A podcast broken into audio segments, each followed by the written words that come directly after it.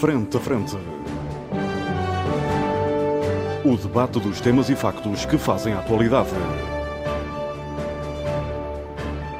Frente a Frente. Antena 1, Açores. Olá, muito boa tarde, seja bem-vindo à grande informação na Antena 1 Açores. Este é o programa Frente a Frente, um programa de debate. Os nossos convidados permanentes são o Pedro Pinto, Paulo Ribeiro e uh, Paulo um, Santos, que estão comigo aqui no auditório do Ramo Grande, na Praia da Vitória, e o José Sambento, que se junta a nós a partir dos nossos estúdios da, da Antena 1 Açores, em Ponta Delgada. Hoje temos um convidado especial, o professor Dr. Fernando Diogo.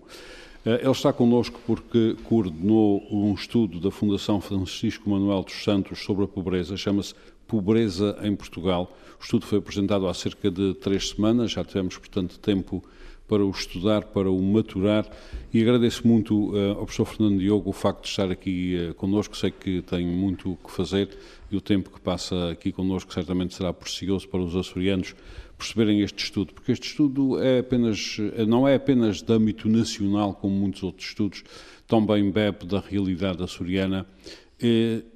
E o professor Fernando Diogo tem estudado particularmente a realidade açoriana no que diz respeito à pobreza, o que muito enriquecerá certamente este uh, diálogo que iremos ter aqui, que irá para além do, dos dados que estão no, no, estudo da Fundação, irá mesmo aos dados e à realidade açoriana mais concreta. O professor, o professor Fernando Diogo, muito obrigado por estar connosco.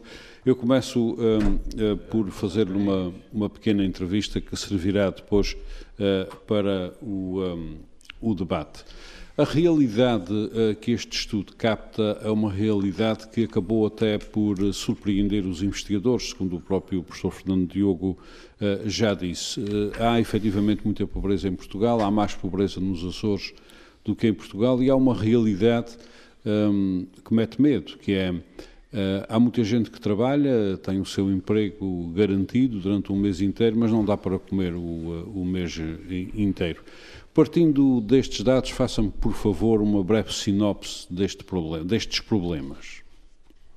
Bom dia, boa tarde a todos. Uh, eu diria, uh, uh, obrigado pelo convite, eu diria, em primeiro lugar, que há coisas no estudo que, que nos surpreenderam, há outras que surpreenderam sobretudo a comunicação social, como esta que nós referimos, de haver muita gente a trabalhar, mais de metade das pessoas com 18 e mais anos em situação de pobreza em Portugal, são uh, pessoas que de uma forma ou outra estão relacionadas com o mercado de trabalho.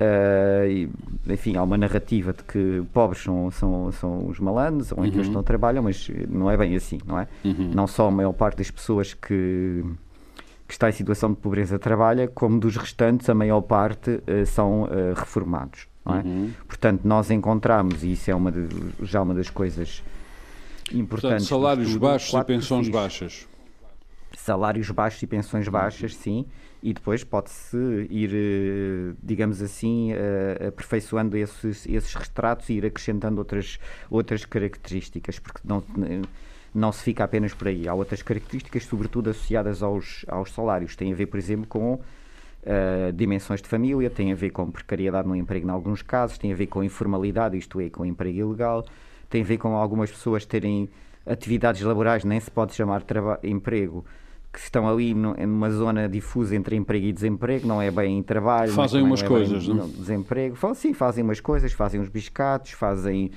um conjunto muito variado de atividades, muitas estão ocupadas o tempo inteiro e, aliás, mais horas do que, do que era suposto estarem, mas, mas não podem dizer que têm um trabalho. Aliás, até há um momento muito, muito significativo numa das entrevistas em que a dada altura o entrevistado uh, uh, diz eu não trabalho, eu nunca trabalhei e a, e a entrevistadora diz logo, claro que trabalhou então, trabalhou e, e, não é exatamente a melhor reação por parte de uma entrevistadora, mas foi uhum. uma, um momento importante porque foi uma reação de surpresa, porque eu tinha estado até aí na entrevista a relatar-lhe a vida dele e, as, e os vários trabalhos que teve. Naquele momento diz que nunca trabalhou na vida e a entrevistadora reage de forma surpreendida, porque evidentemente que ele trabalhou. O que estava em causa era a definição de trabalho, não é? Eh, eh, os trabalhos que ele tinha exercido eram tão longe da norma que nunca tinham, que não tinham sido verdadeiramente trabalho. Bom, hum. e eh, de facto nós fomos encontrar quatro perfis. Este estudo tem um, um, um desenho metodológico muito sólido, passe a imodéstia. Passo, passo o, o autoelogio. Sim, passo o autoelogio. Nós uh, partimos. Não, mas uh, eu, de... eu dentro de, também daquilo que possa ser a minha modéstia, eu li esse estudo todo e efetivamente tenho uma metodologia muito bem orquestrada, confirmo. Hum. Obrigado. e é bom Portanto, não é autoelogio, não é autoelogio. Pronto, eu, eu por, talvez por modéstia realcei a questão. Mas uh, começa este estudo por uh, analisar os dados oficiais sobre a pobreza. Nós vamos, vamos buscar aquilo que se chama os microdados, que isto uhum. é, os uhum. dados individuais, e aplicámos um conjunto de técnicas estatísticas que nos permitiram chegar a quatro perfis de pobreza. Uhum. É? Os reformados, uh, os precários, os desempregados e os trabalhadores. Depois, o que nós fizemos foi, através de um processo muito meticuloso, uh, muito trabalhoso, transformámos esses perfis estatísticos em entrevistas e fizemos 91 entrevistas aprofundadas a pessoas em todo o país, incluindo aqui na Ilha de São Miguel. Uhum. Um, e fomos então fazer estas entrevistas, são entrevistas biográficas que nos permitiram ir muito mais, mais fundo uh, uh, e compreender muito melhor como é que uh, as pessoas em situação de, de pobreza viviam em, uhum. vivem em Portugal. Então, é um estudo quantitativo e qualitativo. Exatamente. Uhum. Portanto, permite também escalpelizar algumas pessoas como exemplos. Qual é a sua situação? Sim, Perceber para além da, da frieza da estatística, não é? Exatamente, ir muito para além do, dos números, quiserem dar voz às pessoas, e, mas mais até do que dar voz às pessoas, que em si é muito importante, uh, uh, conseguimos de facto perceber as lógicas uh, integradas de funcionamento das pessoas na, na, situação de pobreza. Muito bem, professor. A nível nacional, comparando com os Açores, quais são os grandes dados que destaca, os grandes números que destaca? Sendo que, obviamente, nos Açores estamos numa situação um pouco um pouco mais complicada. Eu, eu, não sei, antes de me responder, professor, ou o José Sambento ou o professor têm um telemóvel ligado, é bom que o desliguem, porque ele faz interferência. Uh, ou então passem para modo de voo. Professor, voltando então à, à, à, minha pergunta, quais são os grandes números e aqueles que melhor comparam entre Açores e, e, e realidade nacional? Pronto. Um, eu, interpretaria a sua questão dar-lhe uma outra, sim, uma outra roupagem Faz dizendo uh, o que é que os Açores têm de semelhante e diferente em relação Já, já agora ponha-lhe roupa de marca, não? Outro rapaz, uh, na, isto nas questões de pobreza não, não se calhar não, não há muito dinheiro para isso. Era esse o humor. Pronto. Faz Mas uh, é assim, uh, inequivocamente o, os Açores têm uh, uma, uma taxa de pobreza que é bastante acima da média, na média, da média nacional. Embora nos, nos últimos anos para os quais há dados esta taxa tenha vindo a descer e a descida da taxa açoriana tenha sido maior do que a média nacional, a, a, taxa açoriana é muito, está muito acima do que é a, a média nacional. 31,5, é não é? Pronto, isso é de facto. Uh, Contra 17,2 assim, a nível nacional, é isso, não? Uh, sim, há um, um, ano mais recente com números um pouco mais um, um pouco melhores. Uh, mas mas esses, esses, chegam para ver a diferença entre as, as, as taxas. Uhum. mas o e isso, de facto, é, é, é, a grande questão que é incontornável, não é? A pobreza, de facto, se é um, se é um problema que desafia o desenvolvimento nacional, é ainda mais desafiante no que diz respeito ao desenvolvimento uh, dos Açores. Professor, isto quase um terço é, das pessoas em situação de pobreza é um problema estrutural. Claro que é um problema estrutural e de longa duração e que, aliás, é uma outra coisa que, que, que para, com a qual eu tenho lutado para chamar a atenção das elites, incluindo dos jornalistas, das elites locais açorianas, é que isto não se distribui de forma uniforme pelo território regional. Uhum. É? Há, há, há, territórios dentro dos Açores que têm uma maior incidência da pobreza. Se é verdade que nós não temos números de taxa de pobreza direta sobre para, para, para territórios mais pequenos que os Açores, para conselhos, para freguesias, para ilhas, não há. Não é? aliás, não há de todo na Europa. Uhum. Um, temos, de facto, uh, indicadores que se chamam proxy, isto é, uma palavra inglesa que significa procurador, uhum. e, são indicadores indiretos, se quiserem, que nos ajudam a perceber como é que se distribui uh, a pobreza nos Açores de forma diferenciada. E as conclusões são muito claras. Um, há uma grande incidência na ilha de São Miguel, que não é apenas. As pessoas podem pensar, ah, São Miguel, porque São Miguel tem a maior parte da população. Não. Não é, não é percentual. Não é, é percentual. Em termos percentuais, a, a, a, a incidência é maior que em São Miguel. São Miguel tem, por exemplo, um pouco mais de metade da população dos Açores, mas em relação aos, aos, problemas da pobreza, esse, esse, valor é mais alto do que uhum. simplesmente a, sua parte. E há causas que tenham captado? Oh, oh, não apenas uh, neste estudo, também na, nos, nos, trabalhos sim, mas, que se conhecem. mas uh, eu, sobre a territorialidade ainda há uma outra coisa importante Diga. a dizer, que é a terceira, não é? Uhum. Uh, a terceira nem de longe nem de perto tem os números de São Miguel, mas mesmo assim tem valores que, que são superiores aos das outras ilhas. Portanto, os Açores acabam por se dividir em três. Um, um primeiro grupo constituído por São Miguel sozinho, um segundo pela terceira e um terceiro pelo resto das uhum. ilhas. Ora bem, e nós também não, não podemos esquecer quando começamos a pensar na população de São, de, dos Açores, vemos que sete ilhas têm uh, uh, sensivelmente um quinto da população dos Açores, entre um quinto e um quarto. Uhum. Uh, uma ilha tem exatamente o mesmo peso que, que, as outras sete, que é a terceira. E depois temos uma, uma última ilha que tem o dobro do, pre, do peso da anterior, que é São Miguel. Portanto, uhum. sete ilhas têm um peso, uma oitava tem um peso igual às, às outras sete e uma nona tem o peso que é o dobro da, da, da da, oitava, não é? Uhum. Portanto, uh, e é nas duas maiores ilhas que vamos encontrar de facto as situações Os mais maiores problemas. Terceira, o professor já associou tudo isto, já associou tudo isto, um, obviamente que percebe-se que isto é um problema estrutural, eh, se formos ver uhum. os dados da pobreza nos Açores e se formos ver outros dados que, podem, que nos podem levar a explicações para a pobreza, e se formos mais para trás, mesmo quando não havia estatísticas, mas através de outros trabalhos podemos inferir que a pobreza é um problema ancestral e estrutural entre nós, nem que seja pelas grandes vacas de, de imigração, uh, umas associadas a catástrofes, mas percebe-se sempre que a pobreza está ali uh, presente. A verdade é que, como o professor já disse, uh, parece haver um problema estrutural na nossa economia que não nos deixa dar o salto e, efetivamente, produz pobreza. Quando diz que há um problema, efetivamente, na nossa uh, economia que é preciso resolver, o que é que está a dizer e o que é que está a propor? Uh, pronto, isto é mais fácil de diagnosticar que resolver. É, é sempre, professor. É sempre. Sim, pois, sempre. Mas mesmo diagnosticar não é fácil, tão fácil quanto isso, porque estamos perante um problema complexo que é multi, multifatorial no sentido que é causado por muitos fatores difer diferentes. Por exemplo, outro dia o, o professor Nuno Crato perguntava-me uh, na relação entre pobreza e educação o que é que, o que, é que causava o quê? E a resposta é, é, uma, é uma questão que nem vale a pena colocar, porque. Uh, quer a pobreza causa uh, uh, problemas de educação, quer os problemas de educação causam pobreza. Inter, não há uma relação de causalidade, não é? Exatamente. Portanto, Aliás, convém lembrar, se me permite, se me permite, convém pois. lembrar aos nossos ouvintes que 70% dos açorianos nem fizeram o ensino secundário e apenas 1% atingiram a licenciatura e isto já começa a dizer muita coisa. Pronto, eh, de facto, eh, estamos a entrar aqui naquilo que são as possíveis causas para perceber para o que é que se passa. Deixa, já falaremos. Quanto a, só conclua a sua resposta no que diz respeito à economia, ou seja, qual é esse problema estrutural que a nossa economia tem que produz tanta pobreza?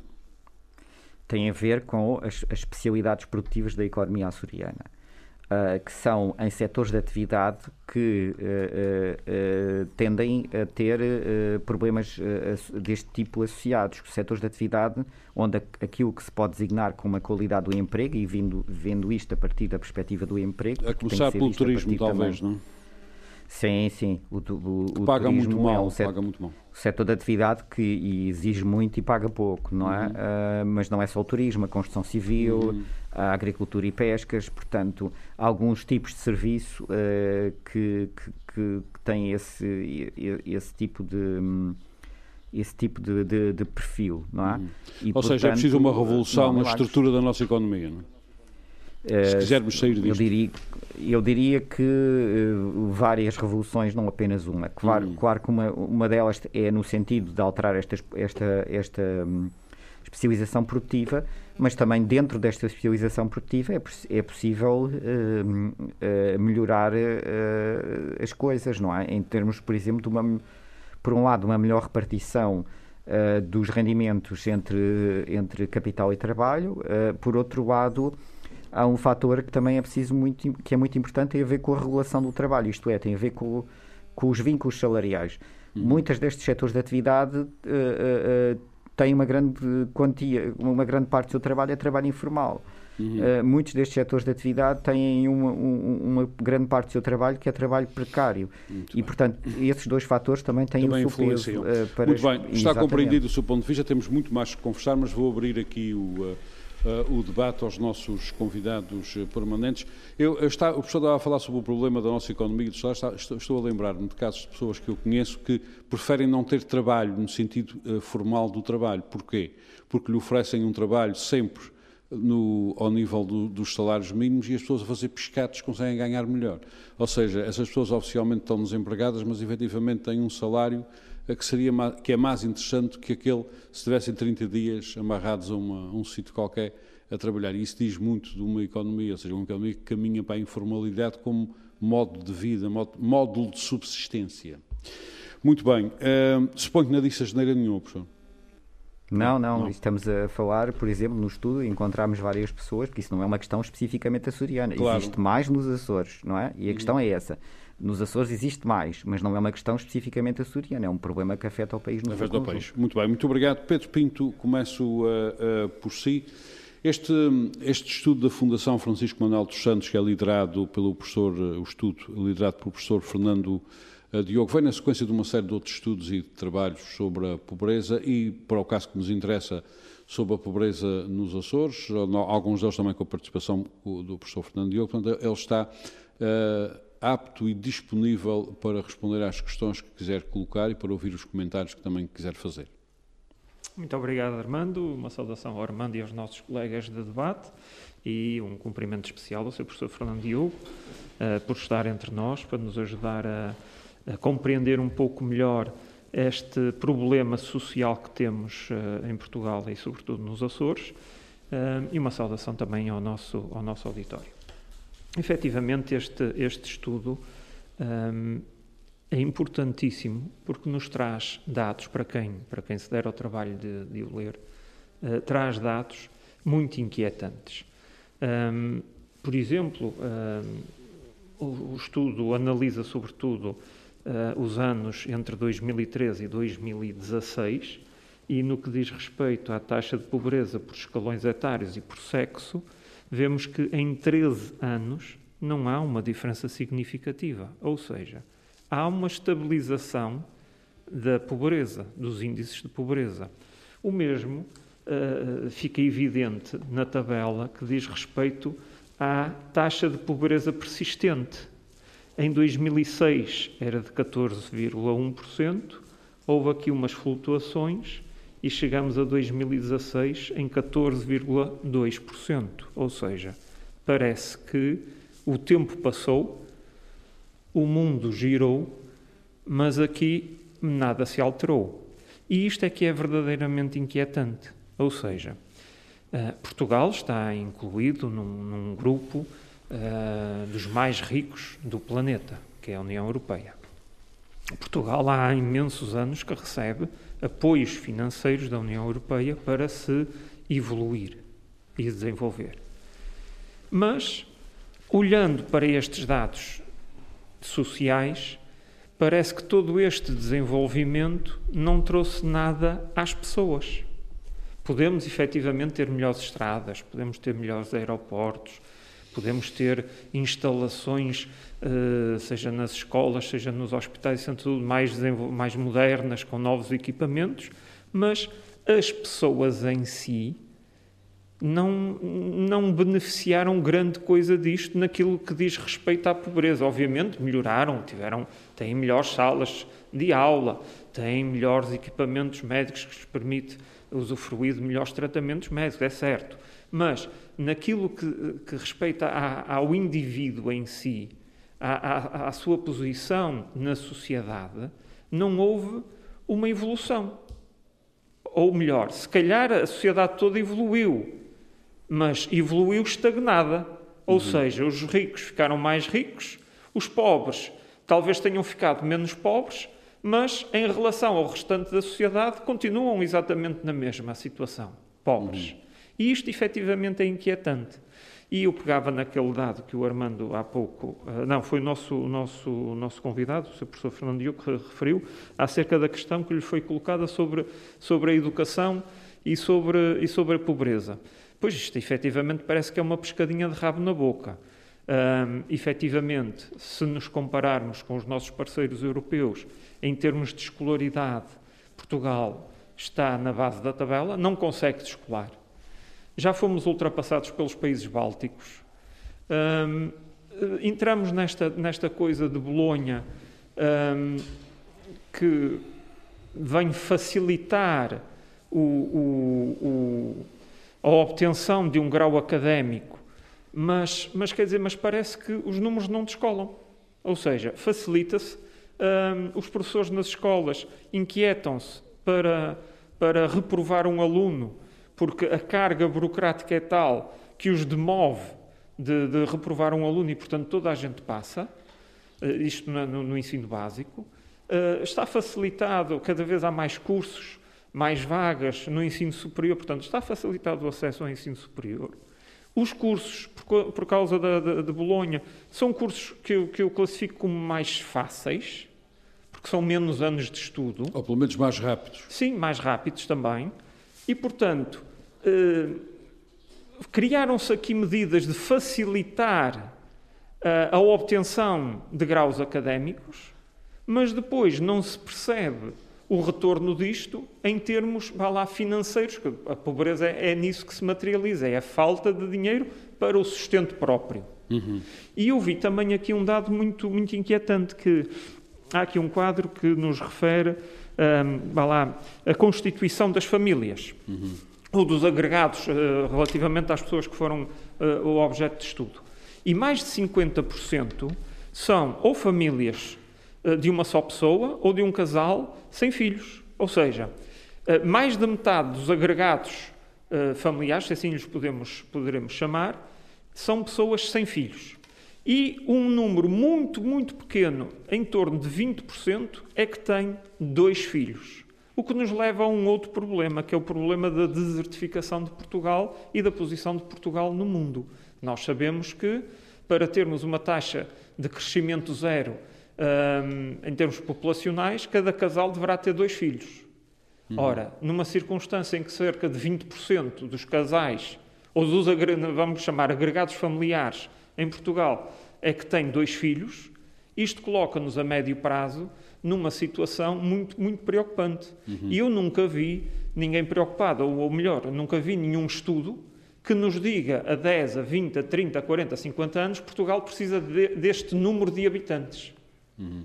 E, o, INE, portanto, o INE tem estudos, mas é dizer quanto é que vamos perder, não é quantos é que precisamos. Pois, mas o problema deveria ser ao contrário. É quantos é que a gente vai precisar. Ou seja, neste mundo em que vivemos, com cada vez mais tecnologia, em que as máquinas substituem cada vez mais o ser humano nas tarefas, uh, e na posição geoestratégica que Portugal ocupa, qual é o nosso interesse estratégico em termos populacionais? E, portanto, isto é muito inquietante.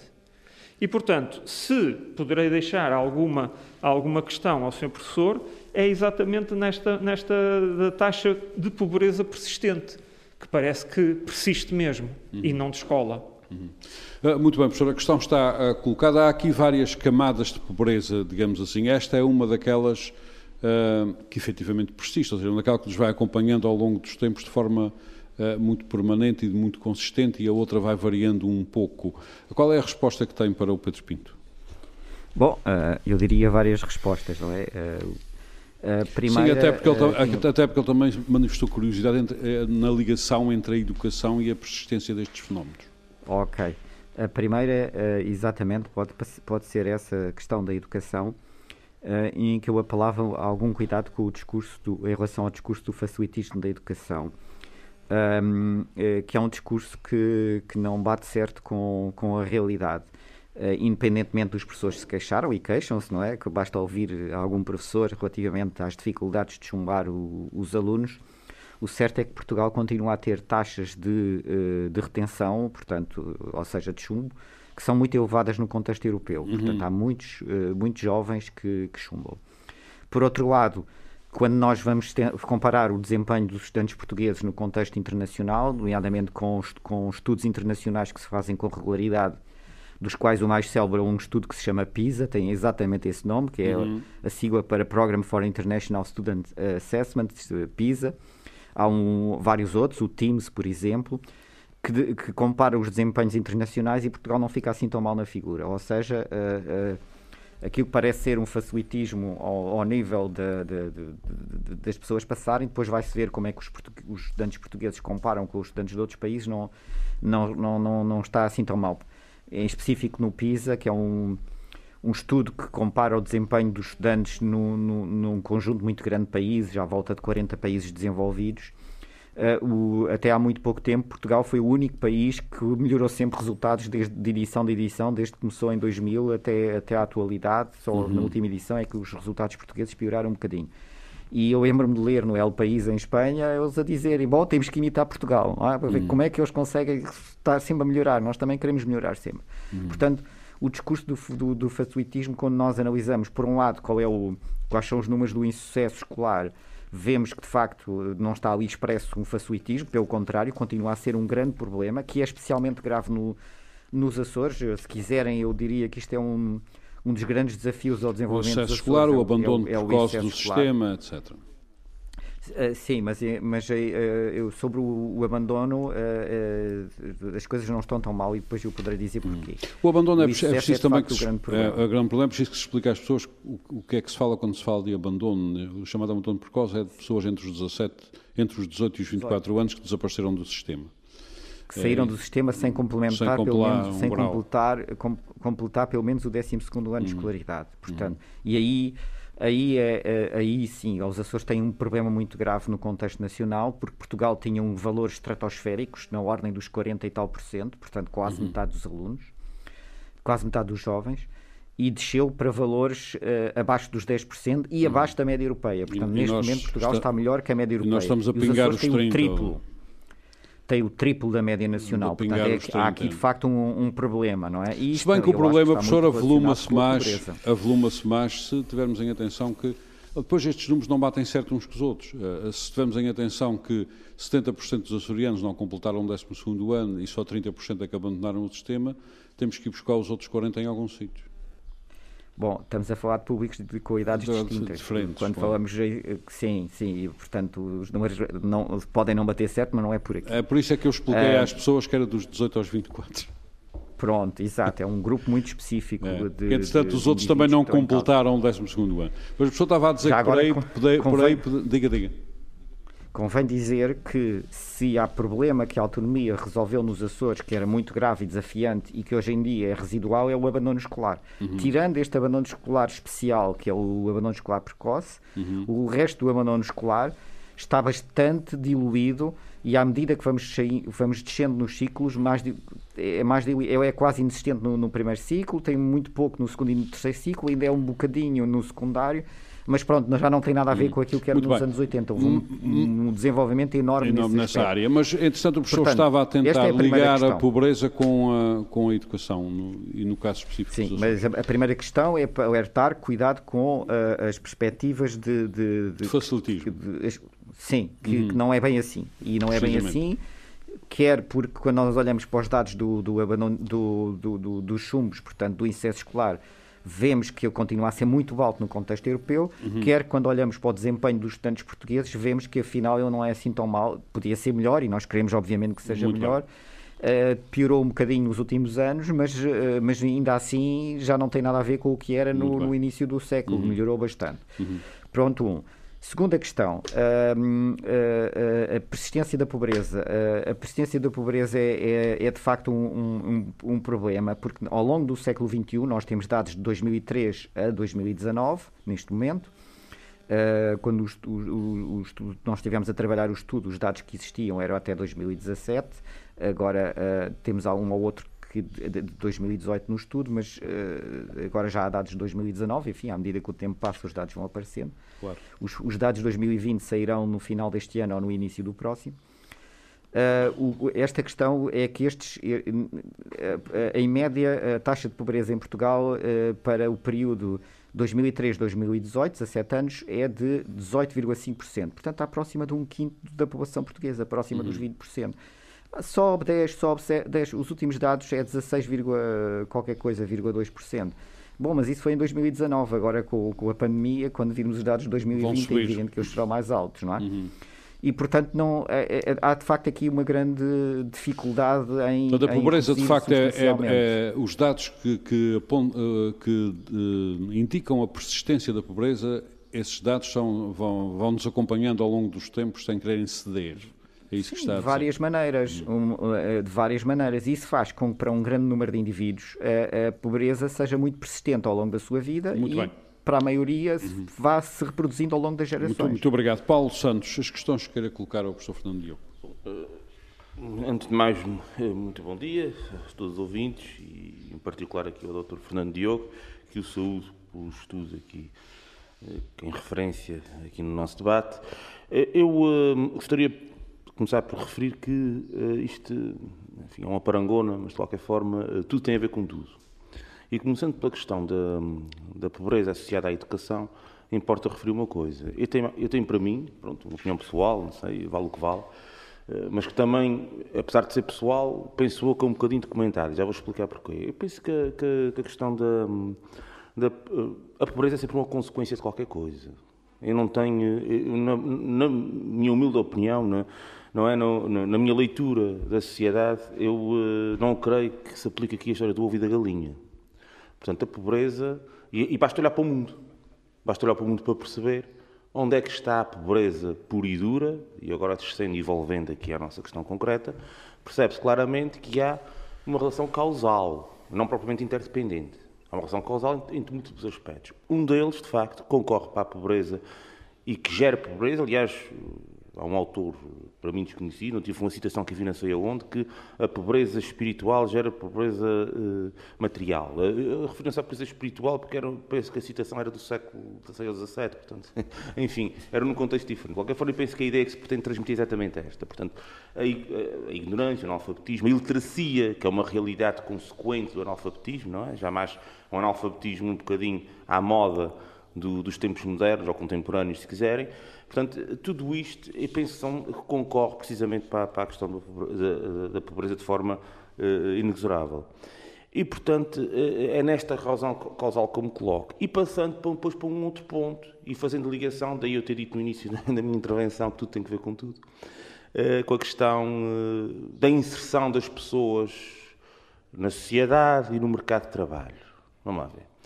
Eu dá-me um bocadinho, e é isto, é nesse, neste segmento de análise que eu gostaria do, do, Dr. Fernando Diogo, uh, dá-me a ideia a mim que uh, Portugal também, para além de todos os aspectos salientes e que foram aqui muito bem documentados explicitados pelo Dr. Fernando Diogo, e com os quais eu concordo genericamente, há aqui um aspecto interessante que tem que ver com, com, com o tecido empresarial português, que para mim também em conjunção com todos os aspectos estruturais que nós falámos, a pobreza, o facto, a pobreza não, os déficits na educação, as, as assimetrias eh, decorrentes, eh, portanto, dos fluxos de pessoas e, e, as migrações e etc. A má gestão do território, que foi uma coisa que nós ainda não falamos aqui, mas que também uhum. tem algum, tem, concorre de certa forma para tudo isto. E, e quando me refiro a todos esses aspectos, refiro-me tanto no contexto nacional como também no contexto regional. Uhum. Uh, independente dessas coisas todas, também existe, e isto foi focado pelo Dr. Fernando Diogo aqui também, quando falou, quando se referiu especificamente à questão da precariedade e das pessoas que trabalham e que empobrecem a trabalhar.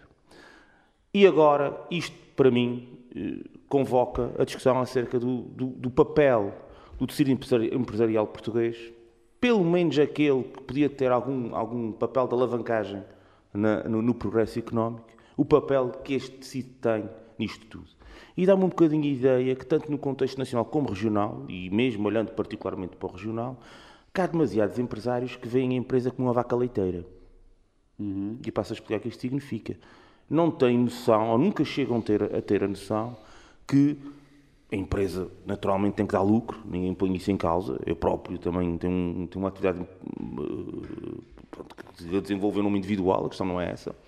Mas, bom, há uma outra perspectiva que a gente tem que ter também até mesmo para a defesa do nosso próprio negócio, é se continuar a pagar salários muito baixos, ou então, como disse um senhor que já faleceu há um ano ou dois, muito conhecido, que tinha uma cadeia de supermercados, que dizia, ah, sem salários baixos não há competitividade. Ele disse isso explicitamente. Sem salários baixos não há competitividade.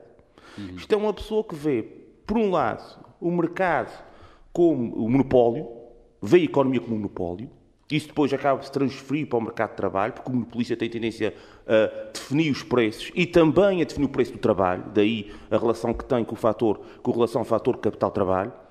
E depois acontece outra coisa, é que aquelas pessoas depois não têm poder nenhum de compra, não têm poder nenhum de consumo. E à luz daquilo que são os usos odiernos, contemporâneos, acabam por ser pessoas, acabam por ser indigentes. Porque, felizmente, houve um processo civilizacional genérico, em que nós hoje entendemos que os mínimos de subsistência, os mínimos de vida digna, já são diferentes do que eram no século XIX e no século XVIII, felizmente. Mas há muita gente que trabalhando não consegue chegar a esses parâmetros. E é aí que está, e é aí que reside o problema, uh, que penso que está ilustrado no estudo e que está ilustrado no Dr. Fernando Diogo. Até a questão que eu colocaria, e, e colocando ênfase nesse aspecto, uh, reporta-se ao seguinte. Uh, um, houve países, e dignamente lembro da Suécia, a gente fala muito da Suécia, muita gente gosta de falar na Suécia como exemplo, uh, a maior disciplina económica, etc., da organização da estrutura económica e por aí fora. A Suécia era um país pobríssimo antes da Segunda Guerra Mundial. muito pobre mesmo. E uma das coisas que, que ocorreu no processo de instalação sueco foi a alteração, uma passagem de uma estrutura económica feudal para uma estrutura económica uh, certamente social-democrata, empresarial, mas agora passando ao lado de, de, do enfoque político, mas em que houve uma remodelação do tecido empresarial.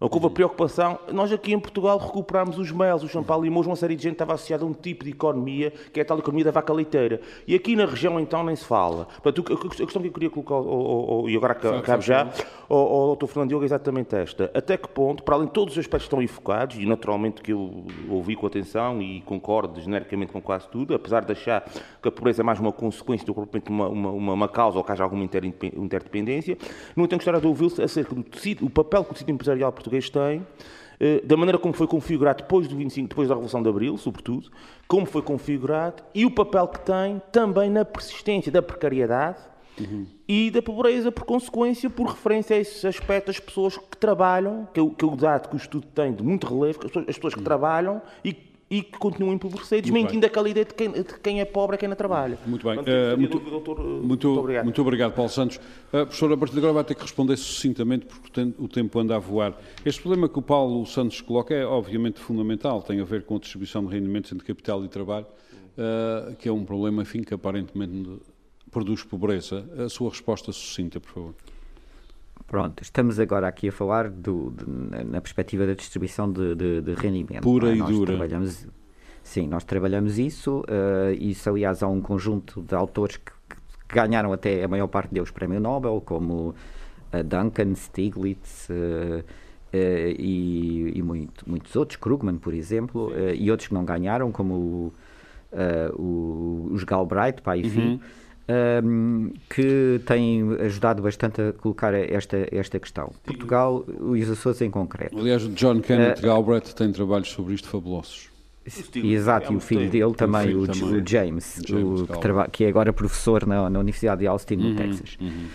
Um, estes, uh, todos estes autores e, e Aliás, uh, permite-me interrompê-lo, John Kenneth Galbraith Sim. explica muito bem que se continuássemos pelo caminho de produzir, da educação produzir eh, não pessoas, mas maquinetas para o sistema, íamos acabar como estamos a acabar. O homem é profeta também.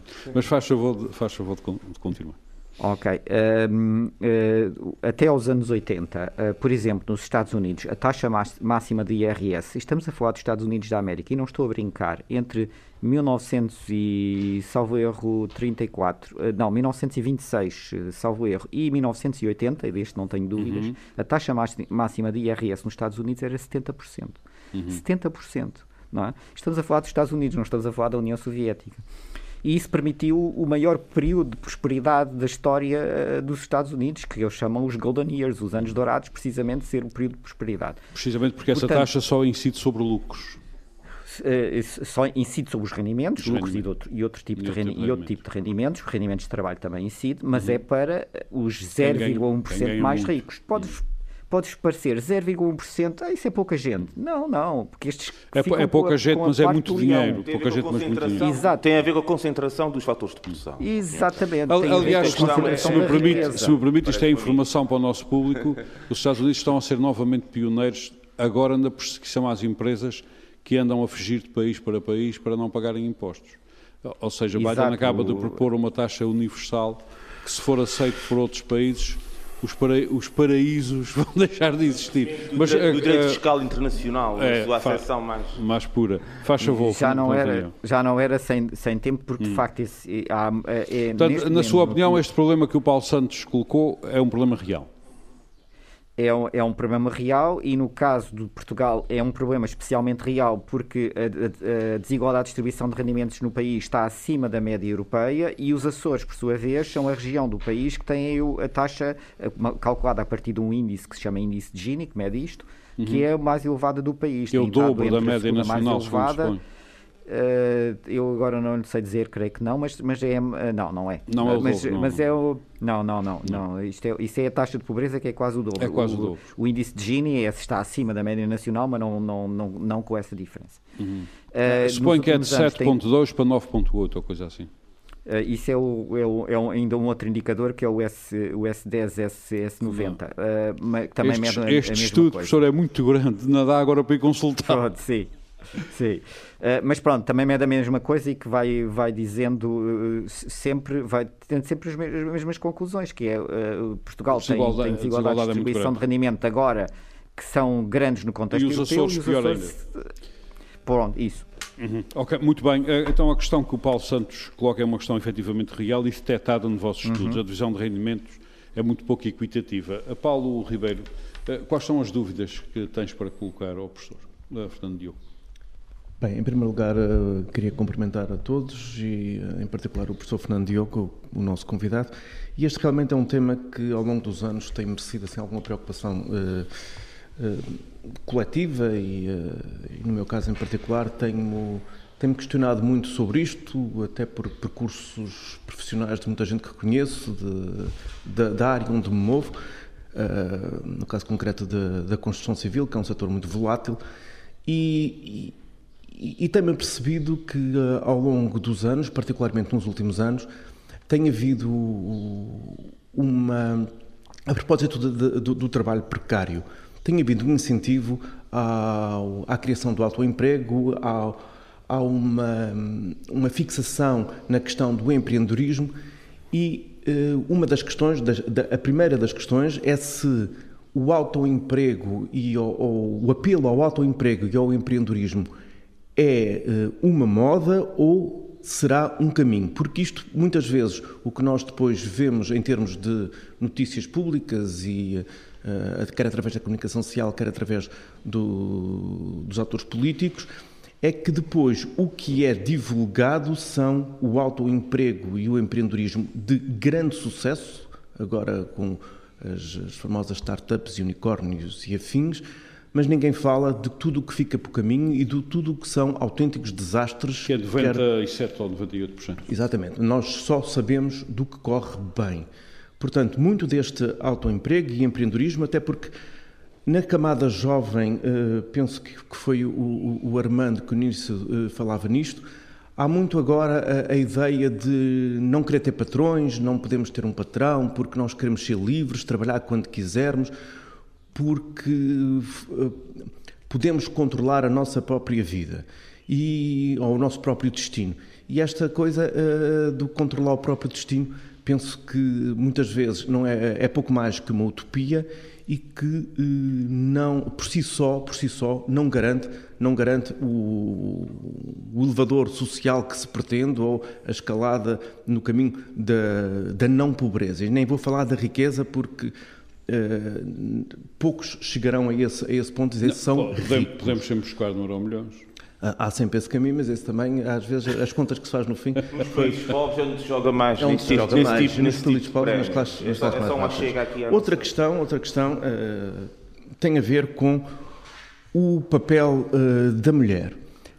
Se nos dias de hoje a questão da dependência da mulher no casamento, nós sabemos que há aqui uma, questões muito grandes que têm a ver com violência doméstica, mas se ainda é, é, é, ainda é um fator determinante para a elevada pobreza ou o desemprego na mulher, ou os baixos rendimentos na mulher e a sua dependência em termos do casamento.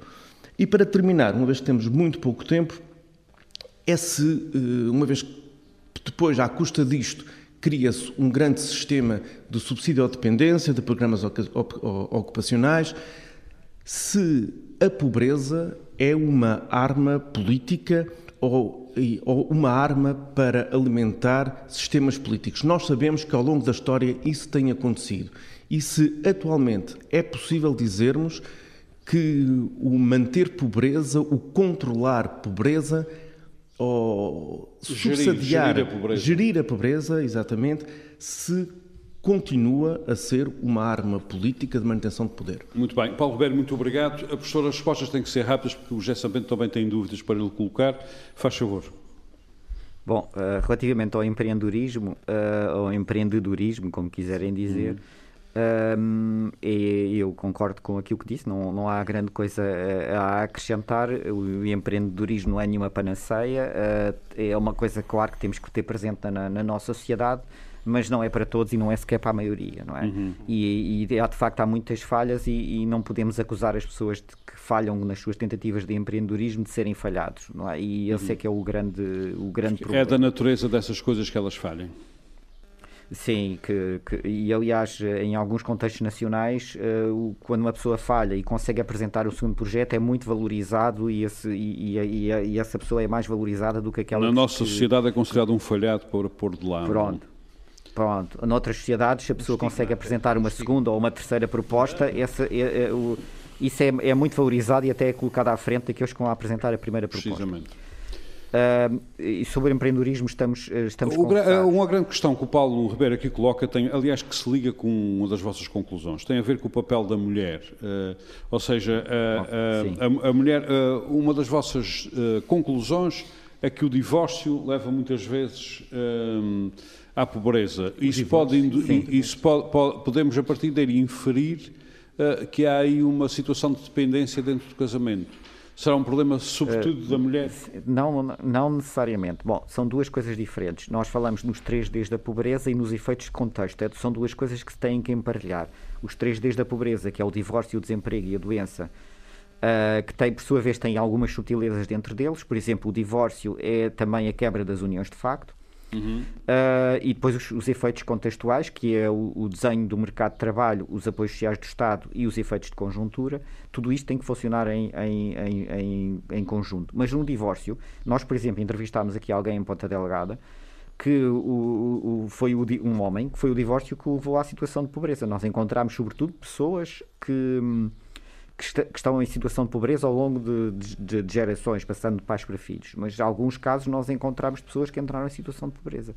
Neste caso, uh, teve a ver com, com o divórcio não foi apenas da mulher, foi do, do, do pequeno negócio familiar, o, o, desfazer do pequeno negócio familiar. Levou à situação de, falência e pobreza. Aquele, aquele, sim. Uhum. Finalmente, uh, agora, professor, a pobreza. Mulheres, o lá, caso das mulheres, sim. Lá, o caso das mulheres. O caso das mulheres é, é, é muito relevante porque de facto as mulheres são mais vulneráveis à pobreza que os homens. O que os dados mostram é que essa vulnerabilidade é um pouco maior, mas nós também chamamos a atenção para que há aqui os dados subestimam, pela maneira como eles são calculados, subestimam, subestimam a pobreza das mulheres e a pobreza das crianças. De qualquer forma, há desigualdades de género importantes dentro da pobreza designadamente na conciliação trabalho-família, em que os apoios que o Estado fornece não são suficientes e uhum. normalmente isso sobra para a mulher. É a mulher que tem que assumir esse encargo. Normalmente. Também encontramos um homem que se despediu para ficar a tomar conta Mas da são fenómenos mais raros. É mais raro, exatamente. Muito bem. Finalmente, Agora, professor, a pobreza é uma arma política? Sim.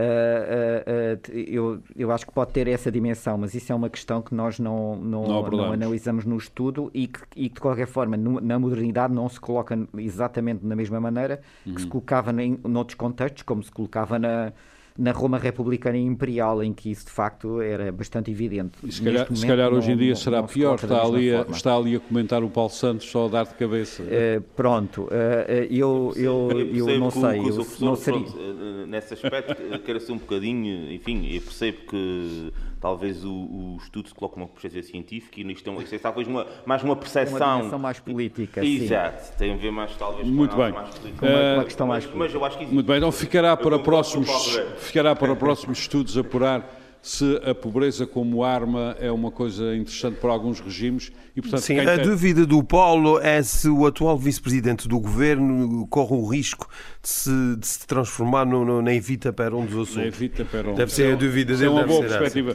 Oh, Já... oh, oh, Sambente, eu, a propósito de, daquilo que estava o Paulo Santos a, a, a, falar, eu também poderia dizer a César o que é de César. Ah, também, também, também, também. também. Uh, José Sambente, quais são as questões que quer colocar ao professor? Bem, eu queria abordar essencialmente um, um, tema, mas antes disso eu gostava de, só de, de, referir que hum, isso convém nós partirmos sempre do. Porque eu. Três minutos vezes, para colocar não, as não, questões.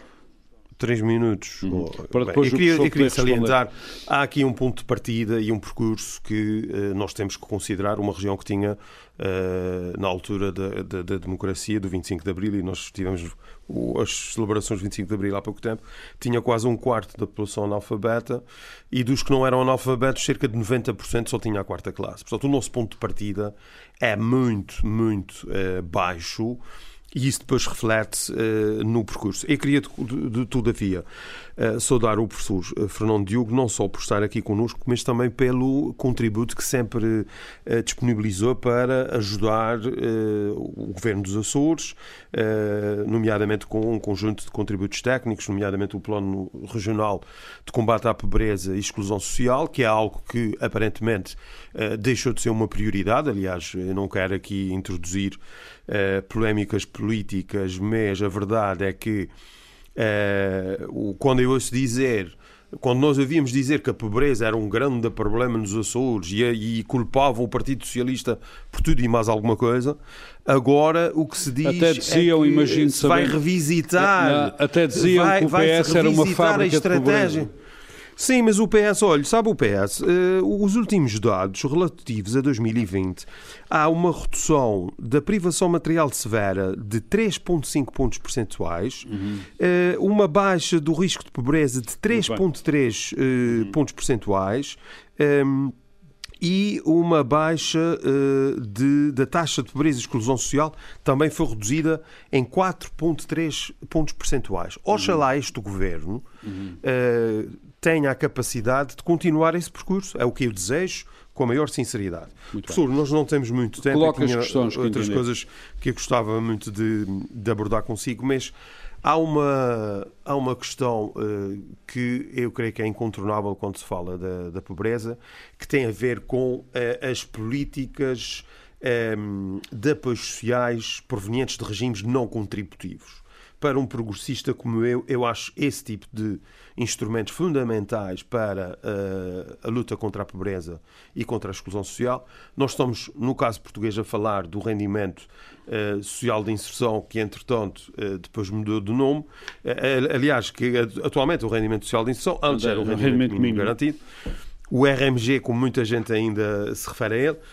Uh, o que eu queria uh, perguntar-lhe um, era, uh, na sua opinião, com base nos estudos que fizeram, um, qual é a importância que o rendimento social de inserção tem no combate à pobreza uhum. uh, e se acha que, ou se sugere alguma alteração que deva ser introduzida neste Muito mecanismo. Bem. Muito obrigado pela, pela sua pergunta. Professor, na sua resposta, que terá que ser sucinta, eu vou colocar uma segunda questão que poderá enriquecer essa resposta, talvez, que é uh, manter estes, estes apoios parece essencial, mas o problema de base parece ser outro, é que sem apoios sociais, estes quase um terço de açorianos, por exemplo, que estão na, na pobreza, qual seria o multiplicador que aqui teríamos?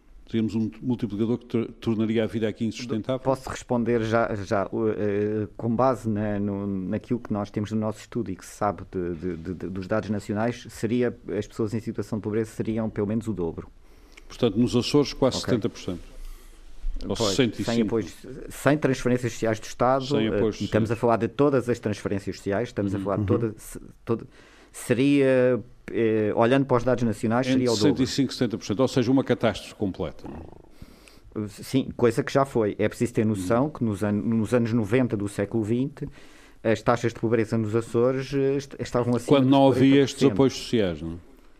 Eh, eh, havia algum, havia, Alguns, havia, só que eram menos. com muito pouco Havia, peso. Era, é um- era- não, havia isso. E atenção, estes apoios sociais estão, têm lá as, as, as Havia o abono de família. Ah, pois era isso que ia perguntar. Pensões e reformas. Sim, sim, a maior parte destes apoios Ok. sociais são, aliás, pensões de reforma. Ah, muito bem. Muito Ok, bem. Quanto ao eh, rendimento pronto, social de inserção? resolvida. Mas eu antes disso queria dizer uma, um- uma coisa muito rápida, que é sobre a educação.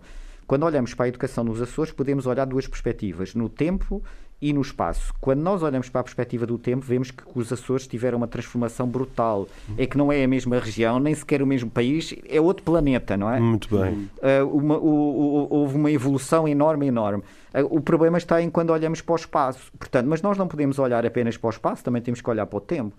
Quando olhamos para o espaço e comparamos os Açores com outras regiões da União Europeia, com a média nacional, com as outras regi- regiões portuguesas, aí é que vemos uma coisa que eu não perco a oportunidade para o dizer e vou dizer agora novamente, que é o principal problema de desenvolvimento nos Açores é a questão da educação em duas que se desdobra em duas ou três componentes e não há tempo para falar sobre essas componentes. Mas é o maior desafio ao desenvolvimento dos Açores. E é preciso que as elites regionais se capacitem. As elites regionais têm estado a, a capacitar-se cada vez mais. Quando eu comecei a falar sobre isto no final dos anos 90, era praticamente o único a falar sobre a questão. Neste momento, acho que já o processo foi muito importante. É a primeira e única iniciativa de combate ao incesto escolar, por exemplo. A rede Valorizar. Há uma série de iniciativas que têm sido feitas, têm sido importantes, mas é preciso apostar muito mais para, de facto, transformar isto eh, e em várias frentes dentro da educação. Quanto à questão do- dos apoios sociais do Estado, o RSI é um, é um apoio social do Estado muito importante, não porque o RSI acabe com, com a pobreza. O, o RSI tem um impacto muito pequeno para reduzir a pobreza. Mas vai sustentando que- algumas situações. Não? é? mas, mas se tem este impacto tão pequeno a, a reduzir a pobreza, porque é que ele é importante? Porque o, o RSI tem um impacto muito grande em reduzir a intensidade da pobreza. E o que é isto da intensidade da pobreza? Os pobres não são todos iguais. Aqueles, há- aqueles que estão mais próximos do, do, de- do limiar de pobreza têm uma vida muito melhor do que aqueles que têm uh, uh, rendimentos muito baixos. E podem crer, se não fosse o RSI, havia, nós tínhamos situações de muita fome, muita fome, Pois é mesmo isso que é muito preciso séria. dizer, professor. É Mesmo é muito séria. Isto partindo do princípio que uma pessoa com RSI consegue comer, o que não é um dado adquirido. Uh, uh, uh, sim, melhor ou pior vai conseguindo. Não é? e, e os, meus, os meus próprios Eu não estudos, quero experimentar. feitos a nível Bom, nacional. Pois não, pois não. vezes porque há gente que não, não, vê, não vê isto. Não vê isto. Pronto, Muito bem. é preciso ter noção que o RSI não é para todos os pobres, é só para os mais pobres dentro dos pobres. Muito bem, E depois professor, nós- outros diga, Deixa-me diga. só dizer isto que é muito Conclua, importante. Estávamos a falar na educação.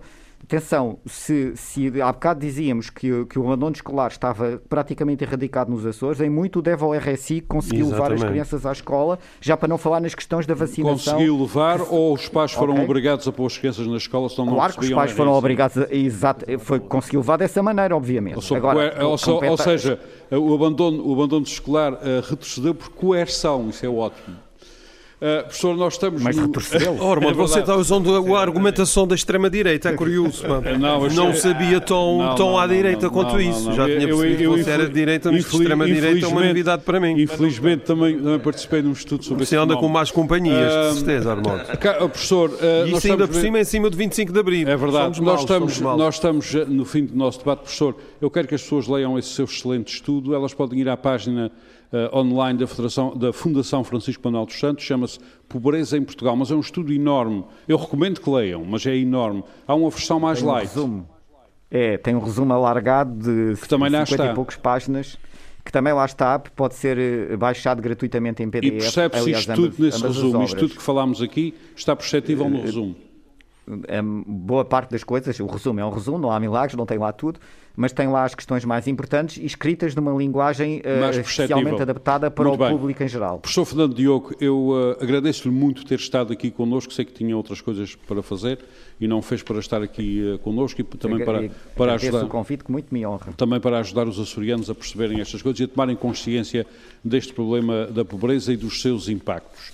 Uh, muito bem, agradeço-lhe mais uma vez. Pedro Pinto, Paulo Ribeiro, Paulo Santos, José Sambento, obrigado por terem uh, participado uh, neste debate, que para mim foi extremamente importante. Nós voltamos para a semana, possivelmente enquadrados num debate sobre o Congresso do CDS-PP Açores. Muito obrigado. Frente a frente. O debate dos temas e factos que fazem a atualidade. Frente a frente. Antena 1, Açores.